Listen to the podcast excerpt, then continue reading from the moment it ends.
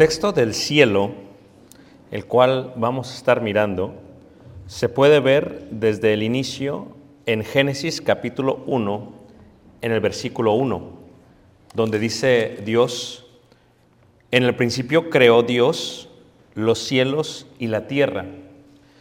El inicio del cielo, tal y como lo miramos nosotros, con nuestros ojos físicos, tiene su inicio.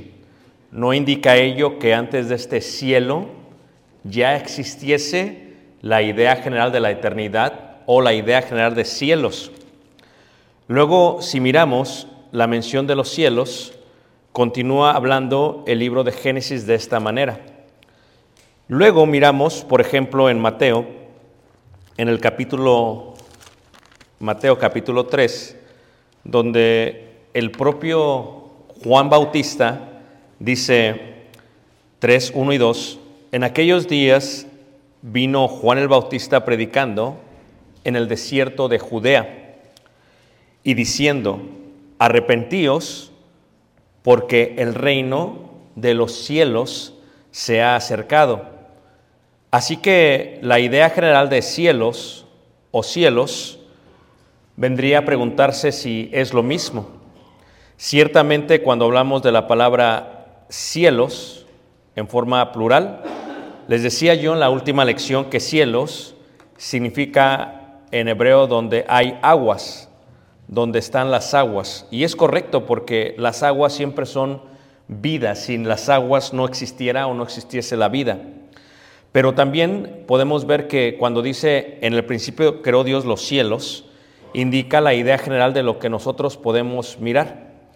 Y lo que podemos mirar durante el día es lo que se podría conseguir o concebir como el primer cielo, lo que podemos mirar en la noche se podría ver como el segundo cielo, esto es lo que se ve más allá de esto azul que se ve, y luego aquello que está más allá de la galaxia y aquello que está mucho más allá del Sol, hablando en una forma eh, amplia, se podría mencionar lo que es el tercer cielo. Cuando vemos esta idea, bueno, podríamos decir que los cielos es esto, estos son los cielos. Aunque ciertamente para comprender la idea del primero y segundo cielos, podríamos decir que esto se hizo o se creó en la forma física o en la forma terrenal. Y estos se le podría llamar también los primeros cielos, o el primer cielo, o el cielo antiguo, uno que eventualmente dejará de ser. Cuando se hizo el cielo, que podemos mirar el primero y el segundo cielo, que podemos mirar está conectado con la creación de la tierra y con nuestra supervivencia en el estado físico. Podríamos decir, por lo tanto, que cuando hablamos de la parte física, esto es de nuestro cuerpo físico, este cuerpo físico puede mirar el primero y el segundo cielo. Pero luego encontramos dentro de la Biblia este otro concepto, el concepto de algo distinto, algo que ya estaba antes de. Y esto vendría a ser como lo que se le llama el tercer cielo. Cuando dice la Biblia que el reino de los cielos se acerca, claro que sí, eh, todos podemos entender y comprendemos que no está hablando de este cielo del primero o del segundo. Podemos entender que está hablando de un cielo que va mucho más allá del cielo que podemos observar. Por ejemplo, aquí dice, arrepentíos porque el reino de los cielos se ha acercado. Ciertamente no se habla de esto porque no fue como si secularmente este cielo se hiciese más corto, más amplio y bajase a la tierra. No está hablando de esa idea física, general, secular y sobre todo literal. Está hablando del aspecto espiritual, porque cuando vemos los cielos se refiere también correctamente a la parte celestial o a la parte, a la parte totalmente espiritual. Y entonces nos damos cuenta que hay dos esferas, aunque no se le llamaría esferas porque no es correcto, pero es para que lo entendamos. Entendemos una es- esfera espiritual y reiteramos, tenemos una, esfera física. Y entre la, es- la esfera espiritual y la es- esfera física, o le llamamos plataforma para que me puedan entender mejor, por la parte de los jóvenes, de los milenios tal vez, eh, hay una plataforma física y una plataforma virtual, si lo quieren ver así para que se pueda comprender también está bien, aunque no es así. Este, diríamos que la plataforma espiritual y la plataforma física están unidas precisamente a estas dos cosas. Cuando el, Juan el Bautista está predicando arrepentidos porque el reino de los cielos se ha acercado, está hablando de un concepto de- del mundo espiritual y de Dios. Arrepentidos porque el reino de los cielos se ha acercado. Por ejemplo, cuando Jesús trata de explicar esta, esta idea de los cielos, lo trata de hacer a través de parábolas. Y una de las cosas que hace es que toma esta parte física para explicar la parte espiritual. Y es un poco complicado hacerlo de esa manera, pero es la manera en que Jesús decide hacerlo cuando habla acerca de las parábolas. Por ejemplo, si vemos en algunas de ellas, eh, miramos en el capítulo 13, ahí de Mateo también, en el versículo Mateo 13, en el versículo 24, dice así, que es una parábola? Es una parábola es pues lo que se podría entender en una forma total como, como vamos a explicar lo espiritual, vamos a explicar el mundo espiritual, pero como no lo podemos explicar porque las cosas espirituales son, no son tangibles, entonces tenemos que explicarlo en una forma física. Entonces, ¿qué es una parábola? Su misma palabra lo dice, parábola es una ilustración al lado de, o sea, se explica con algo físico lo que es espiritual, es la forma en que lo hace. Jesús dice así, eh, les refirió otra parábola, dice, diciendo, el reino de los cielos es semejante a un hombre que sembró buena semilla en su campo. Y aquí está el concepto. Esto es, es semejante a. O sea, en la parábola lo que estás viendo es que se va a explicar el mundo espiritual y se va a explicar con algo físico. ¿Ok? Entonces, por eso Jesús habla acerca del reino de los cielos de esa manera. Cuando entendemos totalmente que el reino de los cielos es totalmente espiritual. ¿Por qué? Esto espiritual es el reino de los cielos y esto espiritual es lo que se va a considerar después como el tercer cielo y esto espiritual es algo que es del cielo, pero no un cielo que se puede mirar, sino un cielo que no se puede, que no se puede palpar. Cuando dice, por ejemplo, el apóstol Pablo en la segunda carta de Corintios, en el capítulo 5, y cuando habla acerca del contexto de algo nuevo, entonces dice ahí, 2 Corintios capítulo 5, versículo 17, dice así, de modo que si alguno está en Cristo, o sea, se refiere a dentro, dentro de Cristo, o sea, de, mono, de modo que si alguno está en Cristo, dice, nueva qué? Nueva criatura, nueva criatura es. O sea, la idea general de algo nuevo, la idea general de algo nuevo, ¿qué indica? La idea general de algo nuevo hace la indicación de algo que no existía durante el mundo físico. O sea, una nueva criatura no habla del cuerpo físico, porque todos los que hemos venido a Cristo y estamos en Cristo, no recibimos un cuerpo físico nuevo, ¿verdad? Nuestro cambio fue manifestado en el cuerpo físico, pero inició en la parte espiritual.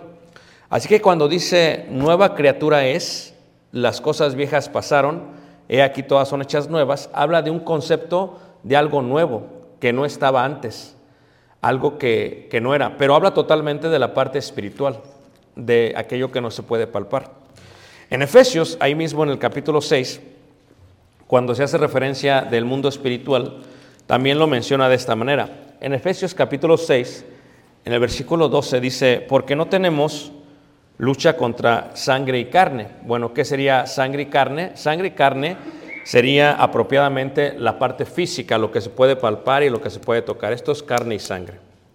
¿Verdad? No tenemos lucha contra carne y sangre, sino contra principados, contra potestades, contra los gobernadores de las tinieblas de este siglo. ¿Es claro?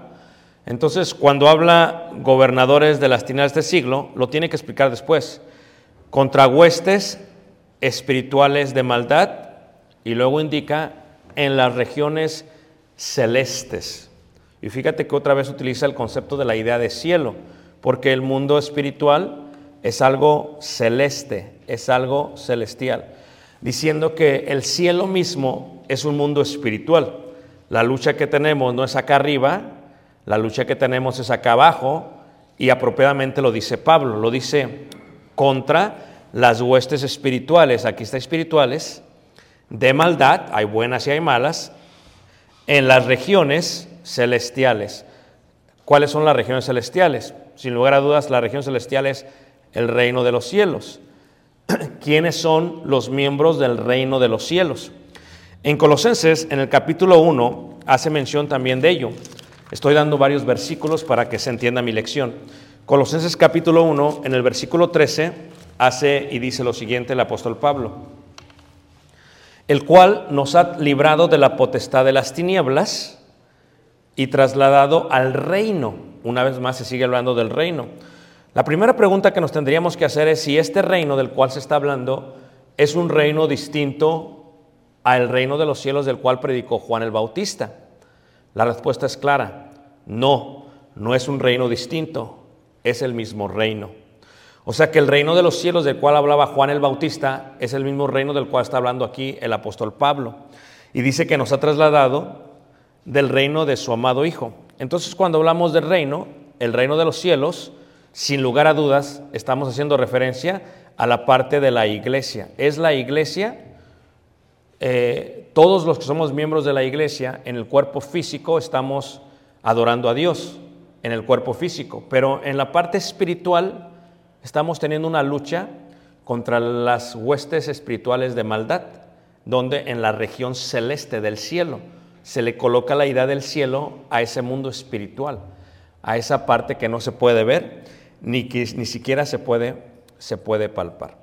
Entonces, cuando vemos este concepto, ya empezamos a entender que el cielo mismo es algo que ya está el día de hoy, porque el reino de los cielos se ha acercado. Si se ha acercado, decía Juan el Bautista, ¿cuándo fue que vino? Si decimos que la iglesia es el reino, porque nos ha trasladado al reino, y trasladado no es un verbo futuro, es un verbo pasado, nos ha trasladado, pasado, nos trasladó dentro del reino, entonces nos damos cuenta, sin lugar a dudas, que el reino es la iglesia. Y si la iglesia es el reino, entonces es el mundo celestial. Por eso se entiende bien cuando el apóstol Pablo lo dice en Efesios en el capítulo 1 y habla acerca de nuestra situación o nuestra posición donde estábamos y cómo estamos. En Efesios capítulo 1, en el versículo 3 dice, bendito sea el Dios y Padre de nuestro Señor Jesucristo. Y dice que nos bendijo con toda bendición espiritual en los lugares que celestiales. Ahí vemos otra vez la idea del cielo.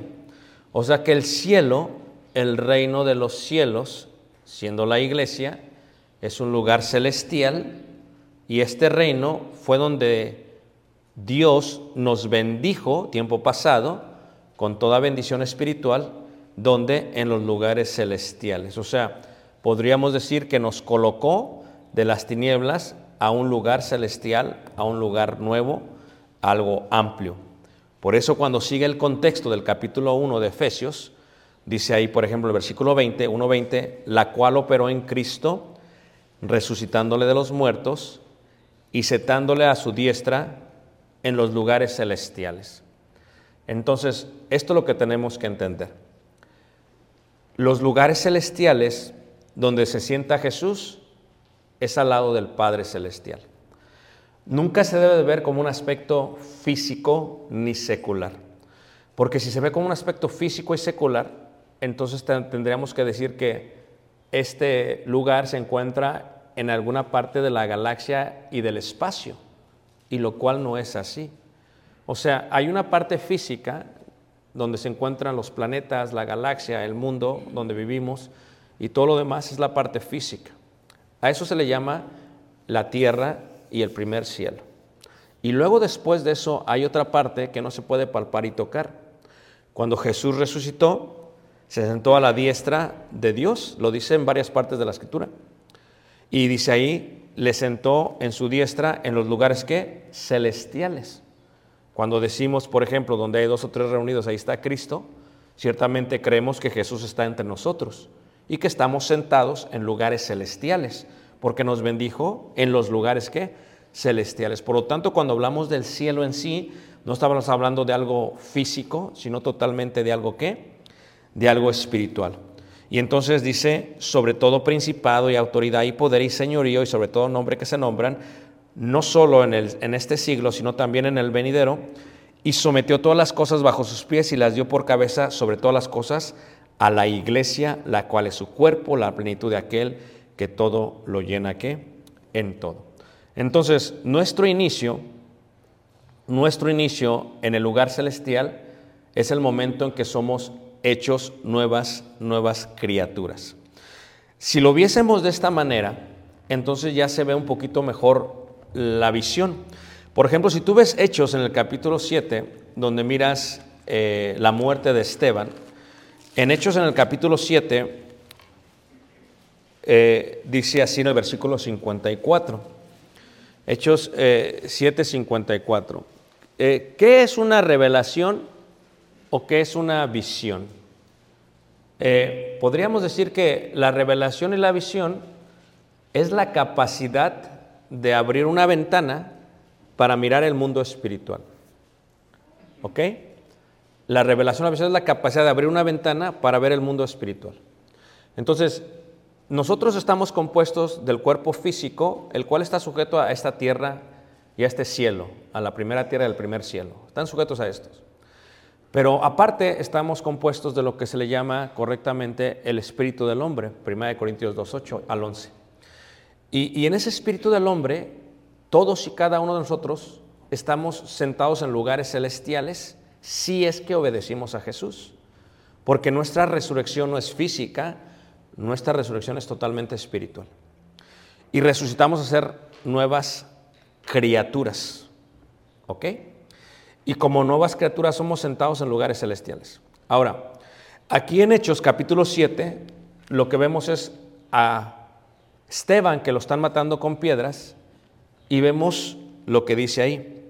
Hechos 7:54 dice, oyendo estas cosas se enfurecían en sus corazones y crujían los dientes contra él, pero Esteban, lleno del Espíritu Santo, puesto los ojos en el cielo, vio la gloria de Dios y a Jesús que estaba a la diestra de Dios.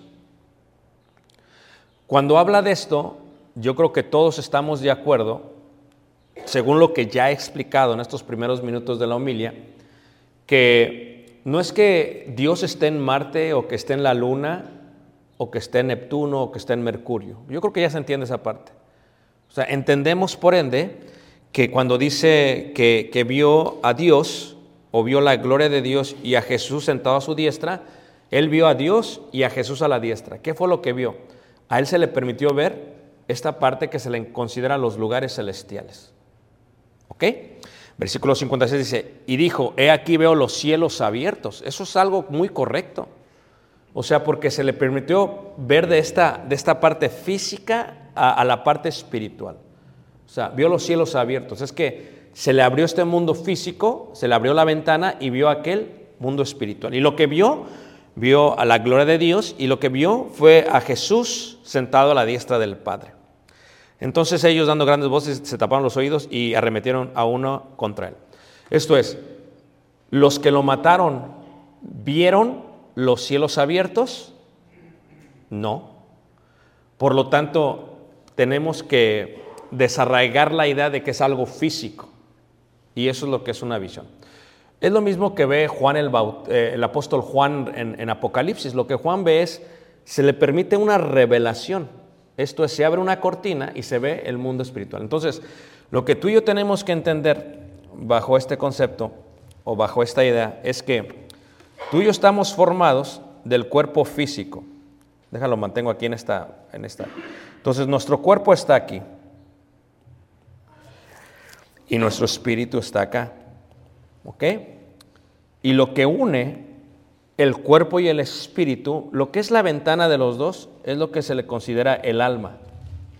El alma es lo que toca a los dos. ¿Ok? Entonces, por ello, la idea general del cuerpo y del espíritu tiene que ver con estos dos mundos en los que vivimos. Y vuelvo a preguntar, cuando obedecimos al Evangelio, eh, ¿qué fue lo que fue hecho nueva criatura? Bueno, o mejor dicho, ¿qué fue lo que resucitó? ¿El cuerpo físico? No. ¿Qué fue lo que resucitó? El espíritu. Y cuando resucitó, fue trasladado de las tinieblas a dónde? Al reino. ¿Y el reino de dónde es? De los cielos. Por eso no tenemos lucha contra carne y sangre, o sea, con el cuerpo, sino contra qué?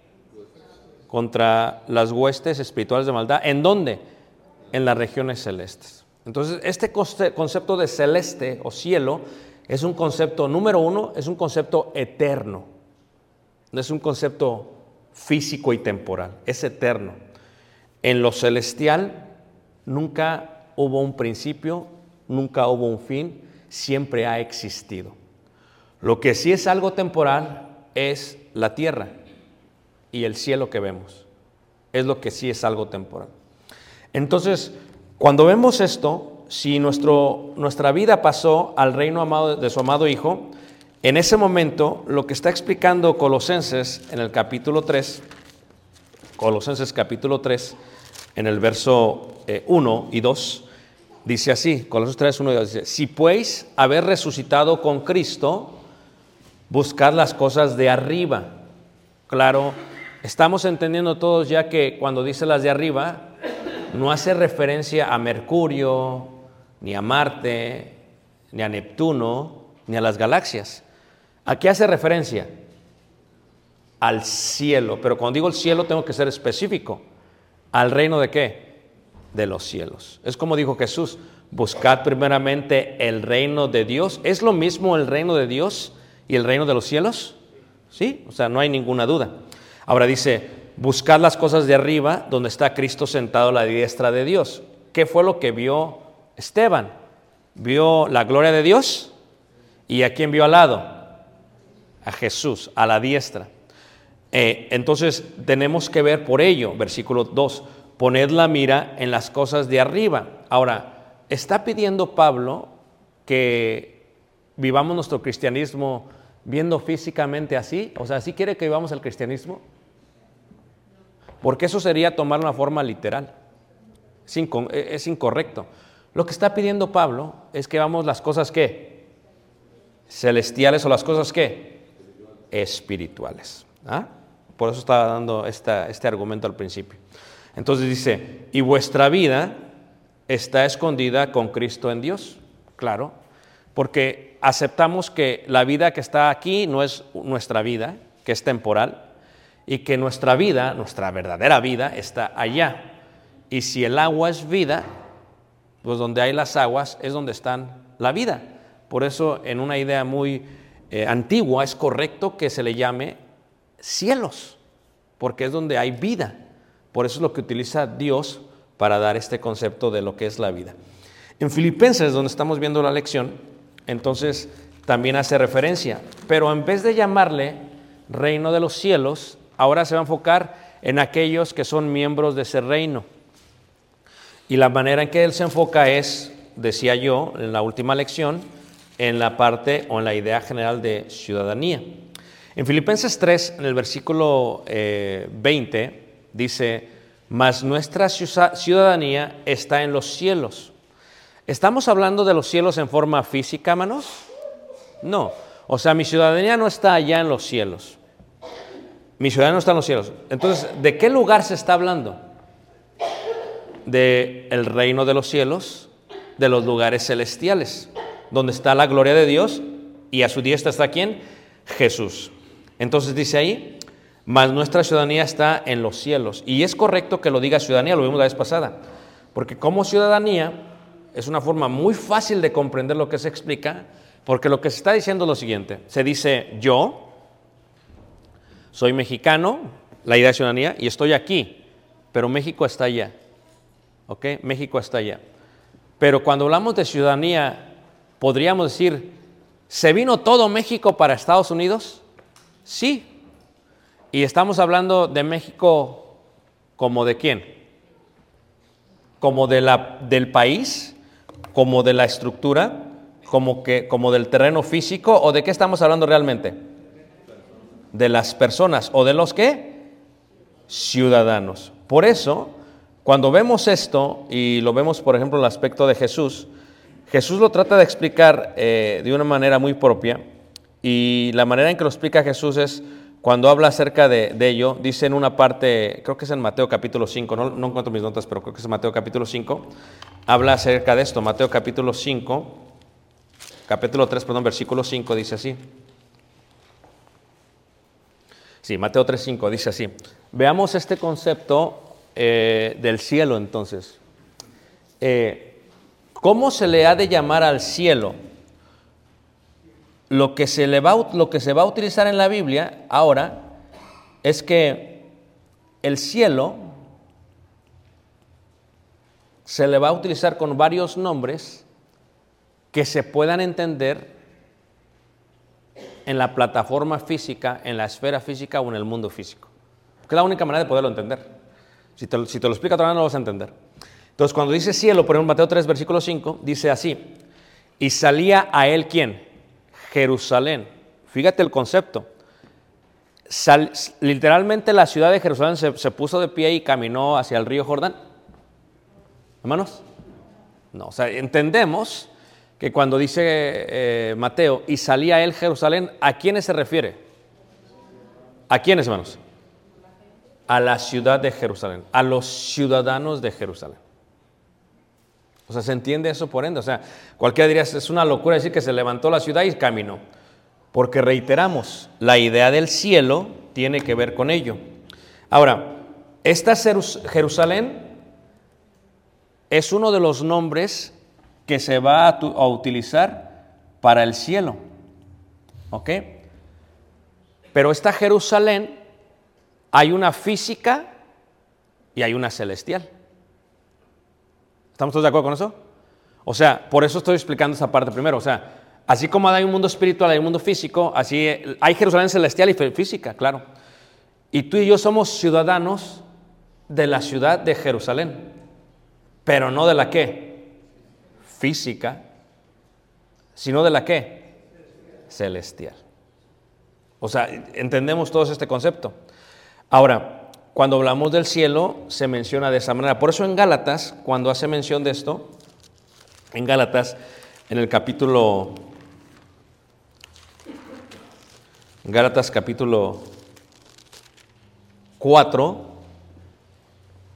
en el versículo 26, así que Jerusalén entonces es, es- es- es- una idea, es una ciudad física que se va a comparar también con una celestial. ¿Quiénes son los ciudadanos de Jerusalén en la física? Bueno, ahorita los armenios, los eh, palestinos, los judíos que viven en la ciudad de Jerusalén, dentro de sus ámbitos de Jerusalén. Pero así como hay una Jerusalén celestial, por ende también hay una Jerusalén que eh, física, perdón, hay una celestial. Gálatas eh, 4:26 dice, más la Jerusalén de arriba, la cual es madre de todos nosotros. ¿Por qué se le utiliza como madre? No, hay, no es difícil, ¿verdad? Porque nosotros decimos, por ejemplo, eh, la madre patria. Eh, ¿Qué es la madre patria? De donde nacimos, de donde salimos. O sea, es la madre patria. Decimos nosotros, nos referimos a nuestros países de origen como nuestro país y de alguna otra manera como nuestra madre. Entonces, porque es la patria, ¿verdad? Es la nación que nos vio nacer. Es, es eso. Aquí en Gálatas se menciona Jerusalén, no la de abajo, sino la de arriba. Porque esta Jerusalén, la de arriba, se entiende que es una Jerusalén, ¿qué manos? Celestial. ¿Ok? ¿Y dónde se encontraría esta Jerusalén celestial? En las regiones celestes. Por eso tú y yo somos ciudadanos de Jerusalén, ¿qué manos? Celestial, no terrenal. ¿Ok? Muy bien. Entonces, veamos eh, si comprendemos esto, todavía vamos a, todavía a, a- afirmarlo más, a labrarlo mejor en el corazón. En Hebreos, en el capítulo eh, Hebreos, capítulo 12, en el versículo 22. O sea, así como hay un monte Sinaí, claro, también hay un monte espiritual, así como hay una Jerusalén terrenal, hay una Jerusalén que celestial. Porque la idea de cielo es algo espiritual, ¿ok? Es algo que no se puede, es algo intangible. Ah, ah, ah, Dice ahí, por ejemplo, en 12:22, sino que os habéis acercado al monte Sión, de Sión, a la ciudad del Dios vivo. Fíjate, ¿cuál es la ciudad del Dios vivo? Jerusalén la celestial. O sea, Jerusalén, la de arriba, la cual es madre de todos nosotros, es la Jerusalén del Dios vivo, o la ciudad del Dios vivo, y esta es Jerusalén qué? Celestial. La pregunta sería, ¿somos nosotros ciudadanos de esa Jerusalén? Sí, lo somos. ¿Dónde está el registro de que somos ciudadanos? En el cielo, no aquí.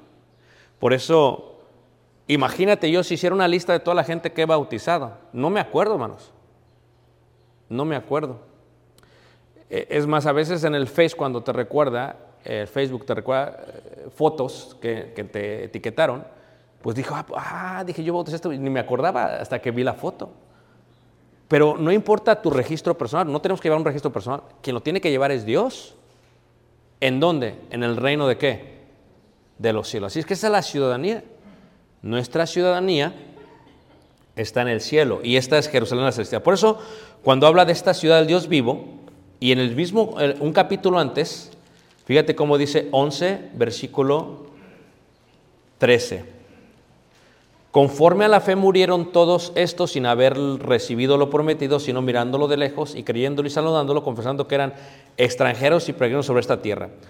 Cuando dice extranjeros y peregrinos, ¿en qué parte de su, de su ser eran extranjeros y peregrinos? En el físico, muy bien hermanos, en el físico. Porque los que esto dicen claramente dan a entender que buscan una patria. Pues si hubiesen estaba, estado pensando en aquella de donde habían salido, ciertamente tenían tiempo de volver. Pero anhelaban una mejor. ¿Esto es qué? Celestial. Por lo cual Dios no se avergüenza de llamarse Dios de ellos, porque les ha preparado una qué? Una ciudad. ¿Ah? La ciudad del Dios qué? Jerusalén la celestial. Muy bien. Por eso, cuando capítulo 11 menciona esta lista de testigos de, los de la galería de la fe, dice, ok, esto es eh, Abel, y esto es Noé, y esto es Enoch, y menciona a todos. Y luego en el capítulo 12 que leímos, dice así, 12 versículo 22, sino que os habéis acercado al monte Sión, a la ciudad del Dios vivo. Jerusalén la celestial, a la compañía de muchos millares de ángeles, a la congregación de los primogénitos que están escritos en los cielos. Claro, el registro está en los cielos. A Dios, el juez de todos, y a los espíritus de los justos hechos qué? Perfectos. Fíjate cómo dice espíritus, ya les expliqué por qué. Porque cuando fuimos hechos perfectos, bueno, fuimos hechos nuevas criaturas y la palabra de Dios es útil para enseñar, redarguir, corregir e instruir a fin de que el hombre de Dios sea perfecto. ¿Ah? O sea, es un proceso de madurez. Entonces, ¿qué es lo que sucede? Todos están ahí, pero ¿quién está ahí también? A Jesús, el mediador del nuevo pacto, pero Jesús está a la diestra de Dios. Y Jesús está también en la ciudad del Dios que vivo. La, la Jerusalén que celestial. Entonces podríamos entender que cuando hablamos de Jerusalén es una idea física para entender una idea totalmente qué? Totalmente celestial. Y esto es algo nuevo. Por eso no es raro que en Apocalipsis capítulo 21 se haga mención de esto. Leer esto y luego voy a dar todavía más argumento. Que Apocalipsis 21 dice así, versículo 1. Vi un cielo nuevo y una tierra nueva. Lo primero que tenemos que entender acerca de Apocalipsis, y, no es mi clase de Apocalipsis, pero tengo que hablar de ello, es que todo Apocalipsis es una revelación que se va a mostrar este mundo espiritual a través de símbolos. Entonces, todos son símbolos para entender el mundo intangible. Vi un cielo nuevo y una tierra nueva, porque el primer cielo y la primera tierra pasaron. Bueno, ¿cuál es ese primer cielo y primera tierra? ¿Cuál es? El mundo físico, lo vimos ahorita en, el inicio de mi clase. ¿ah? Y el mar ya no existía más. Y yo, Juan, vi la santa ciudad. Les voy a preguntar, ¿hay acaso una ciudad distinta? La Biblia habla de dos ciudades, solamente de una. Pongan atención, ¿ok? Dice, y yo, Juan, vi la santa ciudad. ¿Es plural o es singular? Levanten la mano, ¿quién me está siguiendo? Creo que me los, los perdí.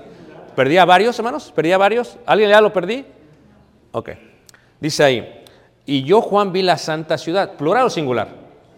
Singular, es una. Santa ciudad. ¿Solamente hay una ciudad del Dios vivo entonces? Sí. A la ciudad. O sea, ¿es esta ciudad distinta a la ciudad de Hebreos? No, es la misma. ¿Esta ciudad es distinta a la que le prometió Abraham? No, es la misma. Es lo mismo. ¿Ok? Por lo tanto dice, vi la santa ciudad, la nueva Jerusalén. Eso lo fue el que vio. O sea, ¿de qué Jerusalén se refiere? ¿De la física? ¿De cuál? ¿De la celestial? ¿De, la cual es, es nuestra qué? Madre. O sea, no hay dos, o sea, hay dos Jerusalenes, sí, una tierra en el cielo, pero aquí solamente hay una, porque la otra ya pasó. La otra ya pasó. Y luego dice ahí, descender del cielo. O sea, ¿de qué cielo? ¿Del físico? No. Ya se los expliqué.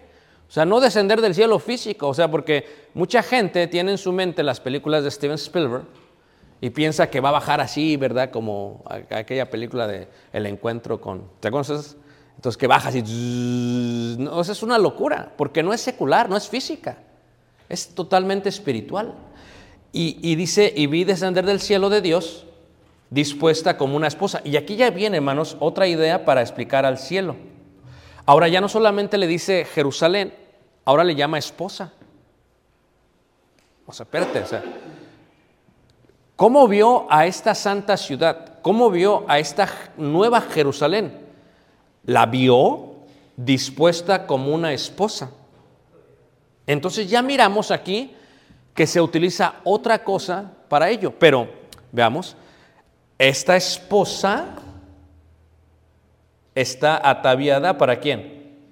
Para su marido.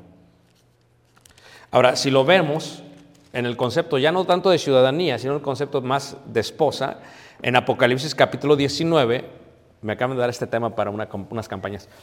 Eh, eh, Apocalipsis capítulo 19, en el versículo eh, eh, 6 y 7, dice así,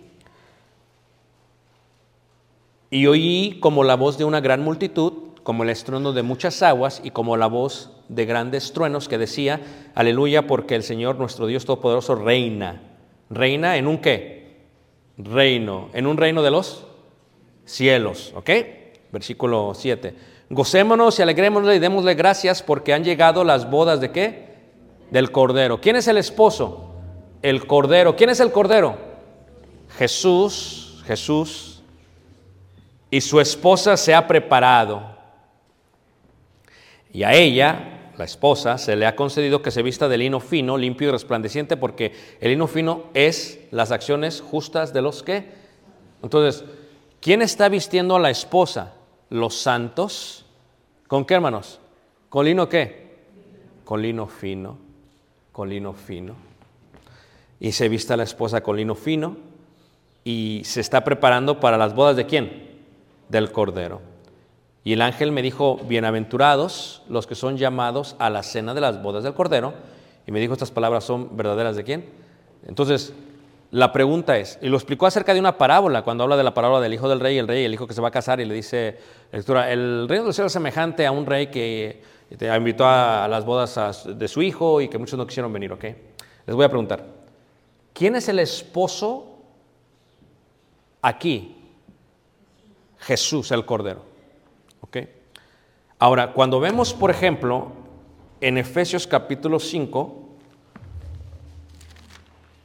en el versículo 25, donde se hace esta comparación del matrimonio con Jesús y la iglesia, dice eh, Efesios 5, versículo 25, dice, maridos, amad a vuestras mujeres, así como Cristo amó a la iglesia y se entregó a sí mismo por ella. O sea, aquí se muestra a la iglesia como la que, hermanos, como la esposa. Les voy a preguntar, a ver si me están siguiendo, ¿ok? Porque algunos yo creo que los perdí allá por la película de Steven Spielberg, ¿ok? Les voy a preguntar, ¿ok? ¿Es lo mismo la esposa que Jerusalén? No hay ya lo entendimos, ¿verdad? Es lo mismo. Es lo mismo la esposa que Jerusalén. Es lo mismo. Y aquí dice, así como Cristo amó a la iglesia, entregó a sí mismo por ella, para santificarla, habiéndola purificado en el lavamiento del agua por la palabra, a fin de presentársela a sí mismo como una iglesia gloriosa, que no tuviese mancha, ni arruga, ni cosa semejante, sino que fuese santa y sí qué, y sin mancha. Entonces, si tú eres ciudadano de esta ciudad, de Jerusalén, también tú eres parte de la esposa. Y claro, la esposa es totalmente celestial. ¿En el mundo físico? No. ¿En el mundo qué? Espiritual. Porque si declarásemos en el mundo físico que somos cristianos, no importa, porque lo que importa es que hayamos sido hechos nuevas, ¿qué? Para un nuevo cielo y una nueva tierra. O sea, no podemos, la carne y la sangre, no puede, lo incorruptible no puede heredar lo incorruptible. Lo corruptible no puede, es lo que está diciendo, es la idea de Pablo. Entonces, aquí se mira como la esposa y se mira como la iglesia y estamos todos de acuerdo que se sigue hablando de el cielo. En segunda carta de Corintios, capítulo 11, versículo 2, dice así, 11.2, ojalá, ah, porque, porque os celo con celo de Dios, pues os he desposado con un solo esposo. Pablo le habla a la iglesia en Corinto, la iglesia es la iglesia y ella había sido desposada con un solo esposo. ¿Quién es quién, hermanos? Cristo, para presentaros como una virgen pura. ¿A quién? A Cristo. O sea que la esposa sigue siendo el cielo. Así que cuando tú y yo, si tú y yo fuimos trasladados al reino de los cielos, es lo mismo que Jerusalén y es lo mismo que la esposa. Es que se debe entender así. ¿Ok? Así es como es.